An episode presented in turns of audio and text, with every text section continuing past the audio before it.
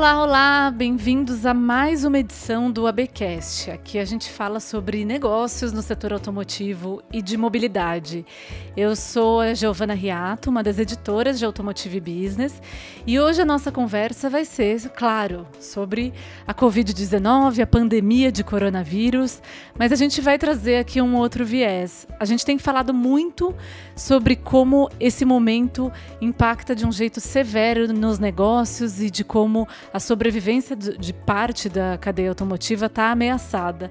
Mas aqui o tom vai ser um pouco diferente. A gente vai falar sobre as ações das empresas para proteger e trabalhar para apoiar a sociedade nesse momento tão delicado.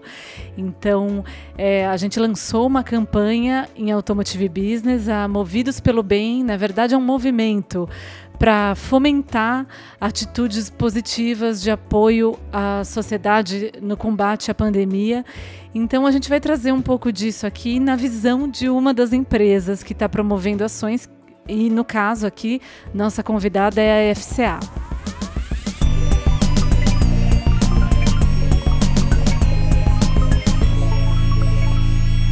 Então, hoje a gente recebe o Márcio Lima, que é diretor jurídico e de desenvolvimento de negócios da FCA para a América Latina.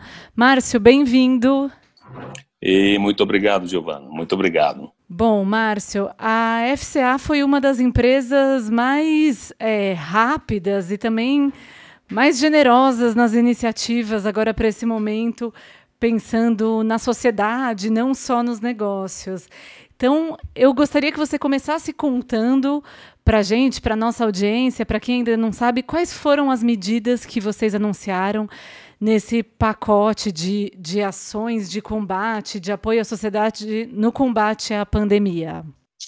Tá bom. Bom, Giovana, é, a FCA sempre é, esteve muito focada nesse assunto e talvez até pela origem de onde tudo começou, estava mais sensível ao tema por, pela questão da Itália. E aqui no Brasil não foi diferente. A gente teve o um envolvimento do nosso CEO, Antônio Filosa, desde o primeiro momento.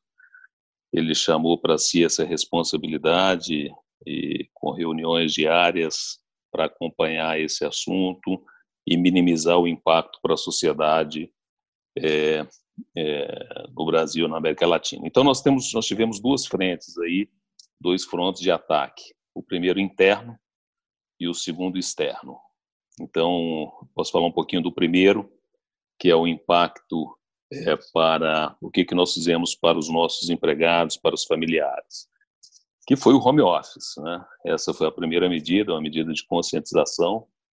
A, a turma ficou em a área administrativa em home office logo no início da crise é, mas sem deixar a peteca cair. Continuou trabalhando normalmente, produzindo de casa e numa fase de adaptação que, que levou algum tempo. É, mas que funciona bem, tem funcionado bem.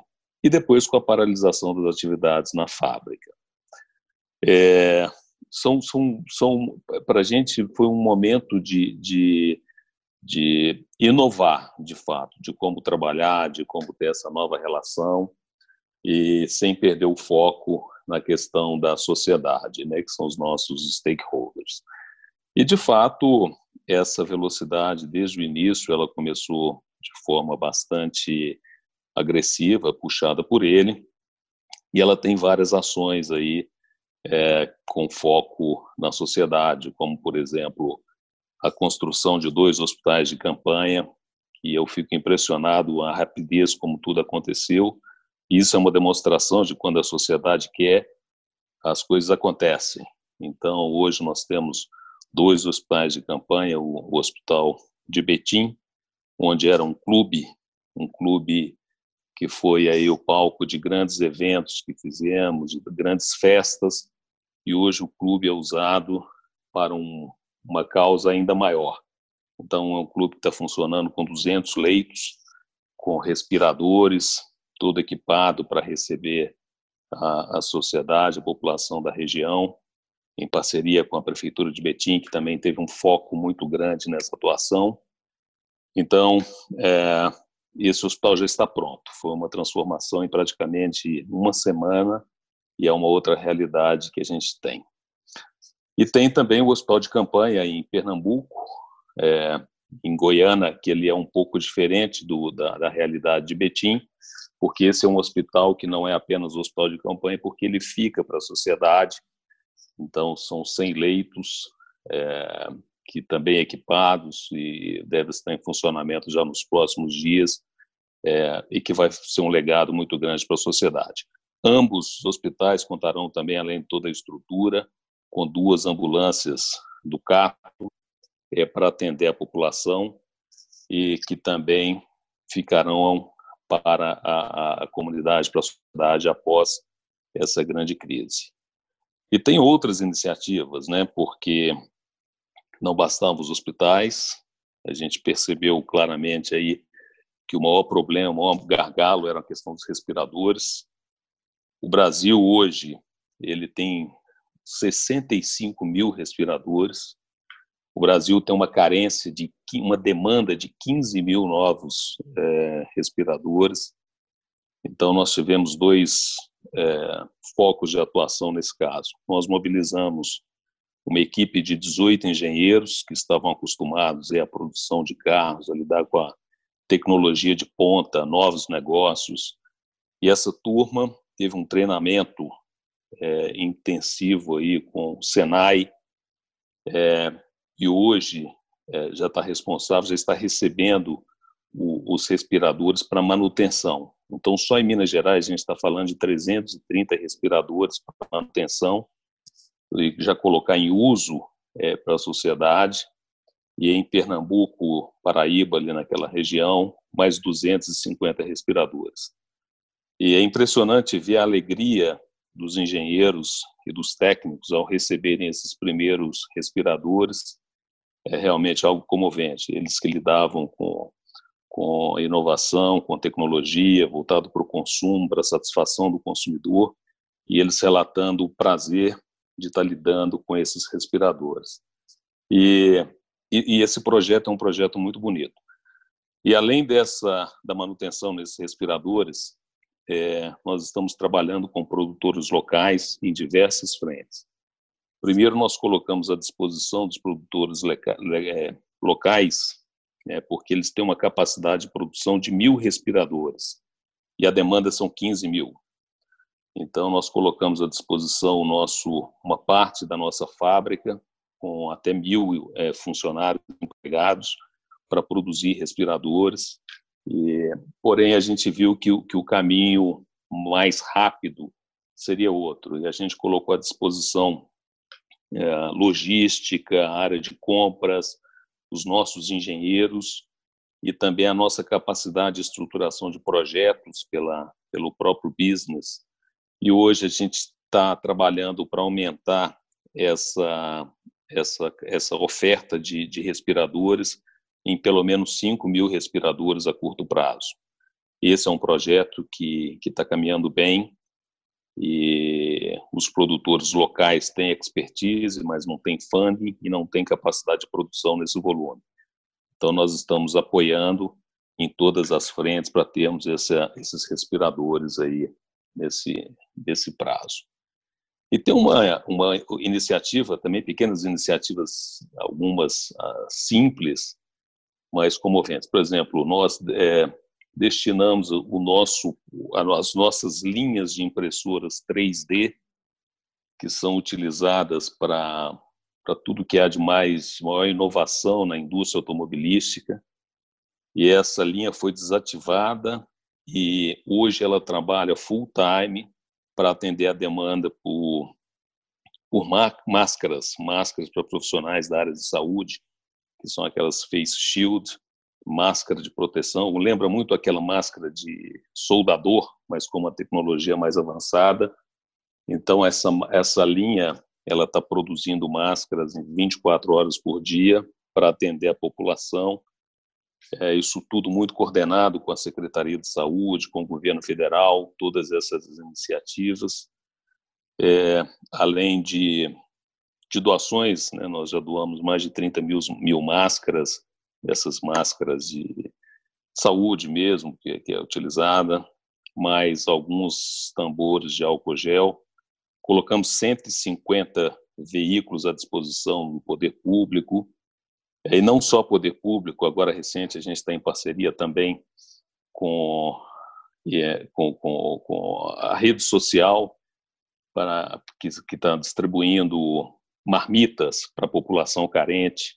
Então a gente também está apoiando essa, iniciativa, colocamos carros à disposição, também para distribuição de produtos de higiene e limpeza para a população mais carente, nós cedemos carros em, em comodato para atender essa demanda. Então é uma é uma atuação sistêmica, de fato, onde a gente tem atuado autoclaves, que são equipamentos caríssimos também, que a gente tem, tem apoiado. É, então, é, é, um, é um engajamento de toda a empresa e que o nosso CEO chama em reuniões diárias esse monitoramento e, e tem sido um grande aprendizado.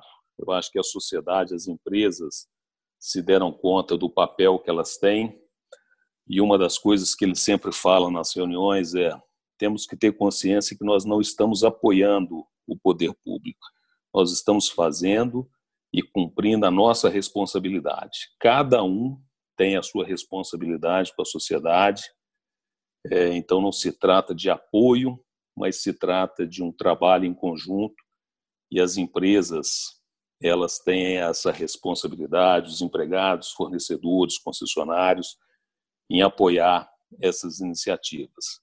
Que interessante, Márcio. É muita coisa mesmo. E essa visão vai super, está super de acordo com uma, um movimento que a gente começou aqui em Automotive Business, que é o Movidos pelo Bem, que é o de fomentar e de dar destaque a esse tipo de iniciativa do setor automotivo no momento difícil que a gente vive, né? E você citou assim uma série de iniciativas, é muita coisa, me parece, né? Acho que para quem escuta parece algo muito complexo. Então eu queria que você contasse um pouco de como isso foi estruturado, estruturado, como vocês conseguiram agir tão rápido e com uma com uma ação tão ampla. É, a, Fiat, a, a, Fiat Chrysler, ela tem essa essa característica, né? Ela sempre teve. Ela, ela é uma empresa rápida nas decisões.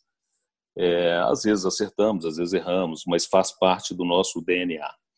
E o, isto começou com, com a criação de um comitê de governança.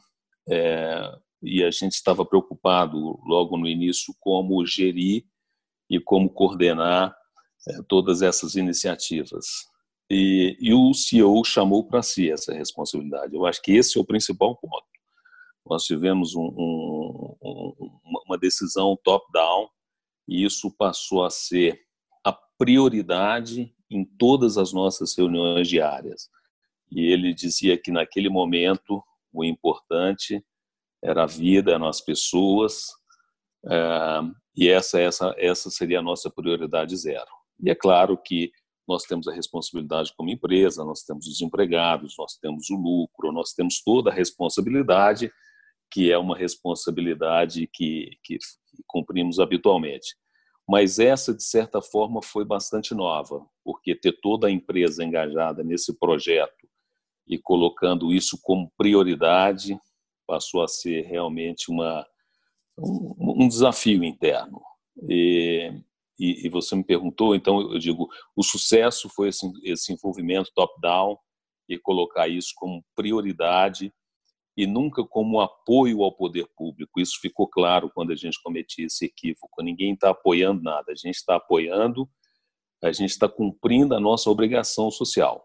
E é esse que sempre foi a nossa, a nossa discussão interna. E foi estruturado com um PMO, tem um PMO que cuida de todos os projetos, como se fosse um projeto industrial.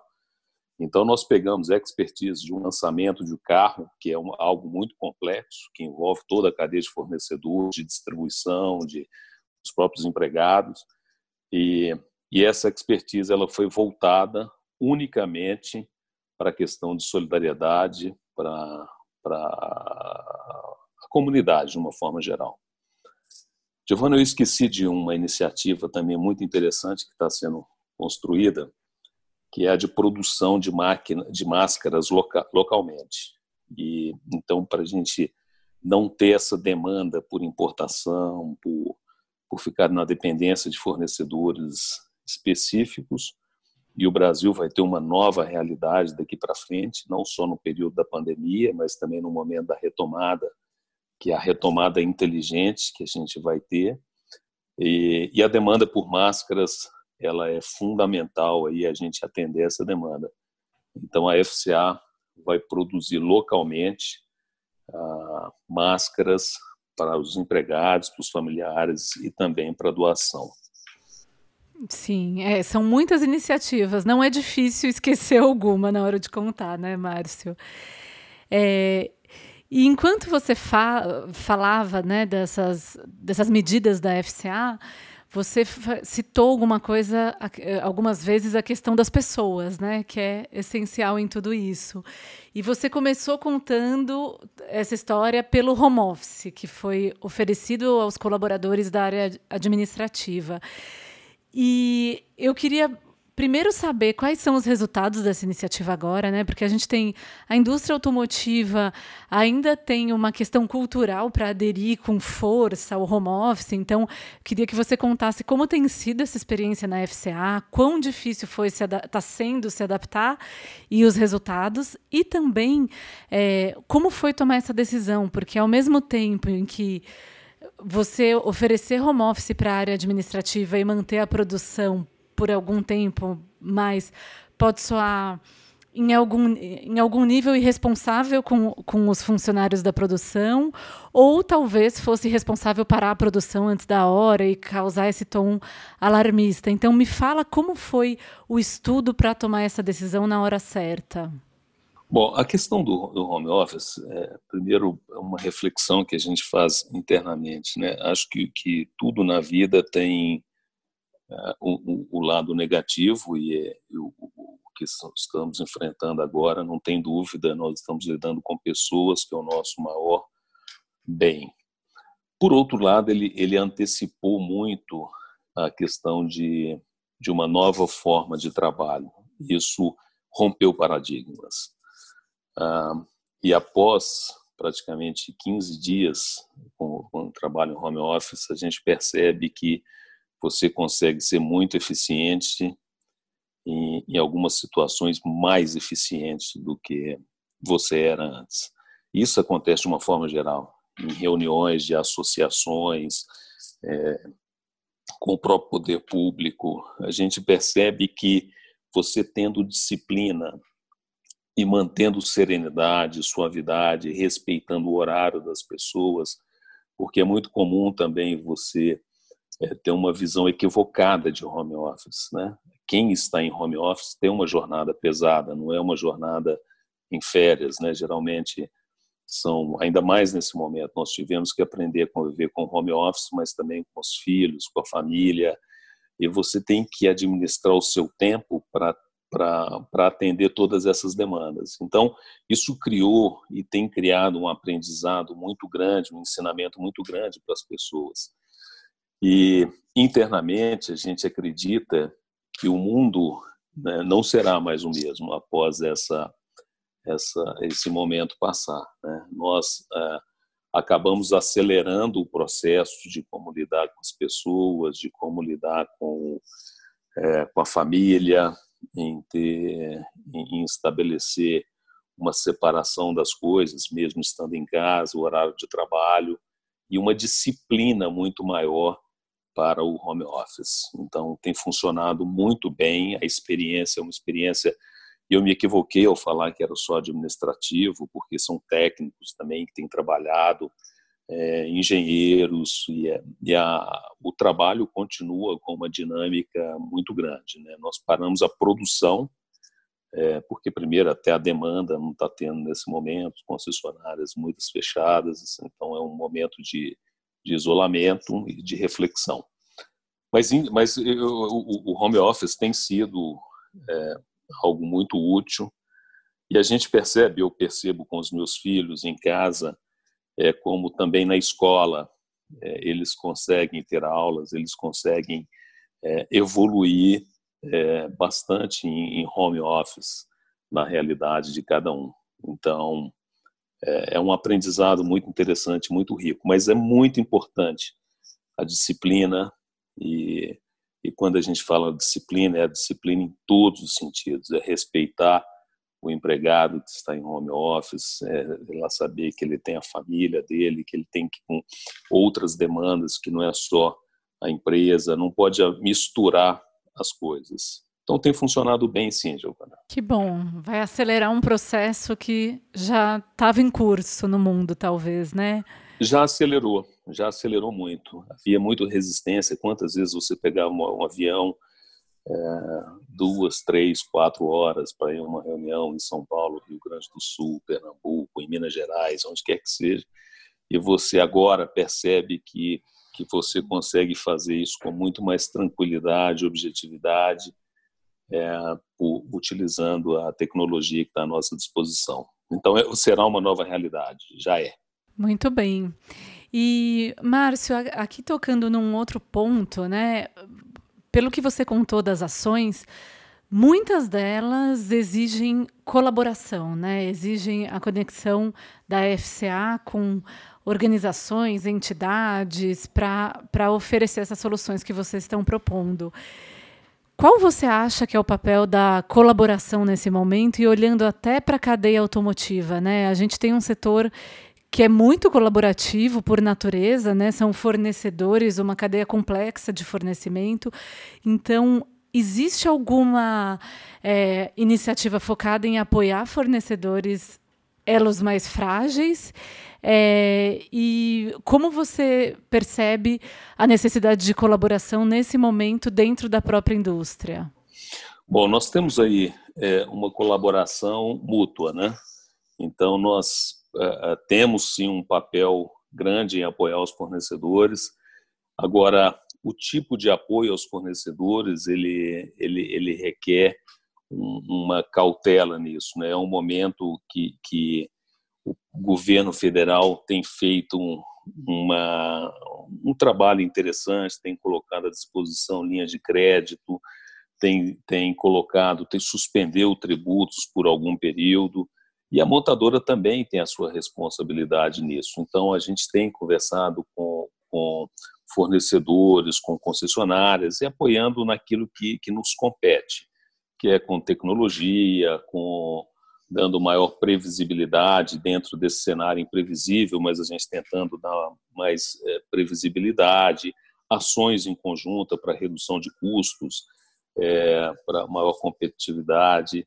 Porém, é, são atuações específicas. Não há, é difícil você falar de uma política que alcance todos os fornecedores ou todas as concessionárias. Né?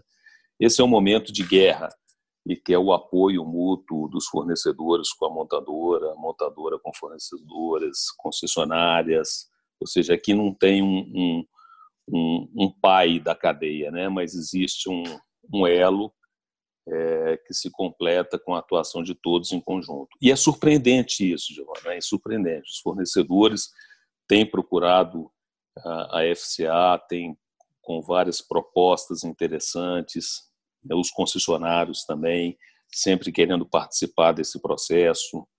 Então, é, é, isso tudo que está acontecendo, e você pergunta como a gente consegue fazer e colocar de pé tantas iniciativas, é, porque tem o apoio de todos. Agora, recente, nós tivemos uma que foi bastante marcante. Né? Os, os escritórios de advocacia, que, são, que trabalham com a FCA, que tem um vínculo há mais tempo, eles se reuniram e fizeram um programa de contribuição que até agora soma mais ou menos 400 mil reais é, e que a gente vai destinar para alimentação de moradores de rua, de distribuição de marmitas. Então a gente tem estruturado projetos nesse sentido e com a participação e iniciativa deles. Isso é uma coisa muito legal. Bem interessante. E, e olhando internamente, Márcio, essa questão, acho que é uma das iniciativas mais básicas que uma organização pode ter pela sociedade nesse momento é a proteção do nível de emprego, né? Que é, de fato, uma coisa difícil nesse momento em que o mercado despencou e tudo mais. Todas as empresas estão com essa grande pressão. É, mas, por outro lado, é o jeito mais saudável de, de manter a economia funcionando quando as coisas retomarem. É, como a FCA está encarando esse desafio de proteger o emprego? Olha, esse é o nosso foco principal, assim, junto com essas ações, desde o primeiro momento, quando eu te falei que as nossas reuniões é, acontecem diariamente, o foco pessoas, né, pessoas de uma forma é, mais ampla, isso também, é, sem dúvida, passa o, pelo nosso maior valor, que são os empregados. Então, diariamente, a gente faz uma análise de monitoramento, é, a FCA tem mantido os empregos, é, os investimentos estão mantidos, então tudo depende de um cenário futuro, é, mas esse é sem dúvida o nosso foco principal de manter a e não criar um colapso ainda maior. Na sociedade. Sim, muito bem. É, Márcio, para a gente encerrar essa conversa, eu queria ouvir de você primeiro um pouco, claro, eu entendo que essa não foi a proposta aqui, mas se você puder falar, dar um, uma visão mínima do, de como a FCA está prevendo os negócios daqui para frente, né? Assim, em, em quanto tempo a gente deve permanecer nessa situação e principalmente também o que você acha de, que vai ficar de lição dessa crise para o setor automotivo e para a FCA? Bom, vamos lá. É, a lição é, é muito clara para a gente. Né? É um novo cenário que se põe, é um, é um grande aprendizado para todos nós. É, desde a Segunda Guerra Mundial, as empresas, de uma forma geral, elas estavam bastante longe da, da sociedade, né? De desempenhar esse papel mais próximo à sociedade, de ter isso no radar. É, então, por mais que você trabalhe com sustentabilidade, isso está muito presente no nosso DNA, mas é um ensinamento, é, um, é uma grande reflexão é, também para o contato com as famílias, com as pessoas. É, a gente ficou muito discutindo a questão de gênero, é, e a gente esqueceu do bem, esqueceu não, mas a gente é, pode colocar aí um bem maior, né? que é a vida de uma forma geral, a natureza, as pessoas, eh, aqueles que estão fora da, da, de uma ligação direta com a empresa, mas que indiretamente é, compõem aí a nossa vida e a vida de todos nós. Então, esse é, é o primeiro aprendizado, né? É um pouco de de ter uma percepção é, mais voltada para aquele é, que está na, na, rua pedindo uma comida ou pedindo uma ajuda ou querendo uma, uma oportunidade é, na sociedade e, uma, e um processo de integração. E isso não é uma responsabilidade exclusiva do poder público. E isso é o grande aprendizado, o grande ensinamento que vai ficar para todos nós, como empresa, como pessoas, é, para as nossas famílias de uma forma geral. E, e eu tenho conversado também com, com, várias outras empresas e essa é sem dúvida a maior, o maior aprendizado que a, que a gente é, vem enfrentando. Agora, em relação ao futuro, a gente se divide em duas coisas, né? É, a gente tem uma grande preocupação com o lucro, com a retomada, como ela vai ser feita, mas o momento agora, especificamente agora, é outro. O momento é, é, é tentar salvar vidas, é tentar é, passar por, por esse momento para que a gente tenha uma retomada mais inteligente. Né? Nós queremos ter uma retomada sustentável, então é, pode ser que isso demore um pouquinho mais, uh, esse restart, mas ele seja a um restart sustentável não, e não algo é, momentâneo. Então a gente continua otimista dentro do possível, dentro da realidade. É, isso vai passar. E eu me lembrava hoje, eu não sou espírita, mas eu me lembrava de uma frase de Chico Xavier que ele mantinha sempre ao seu lado é, uma, uma frase: tudo passa.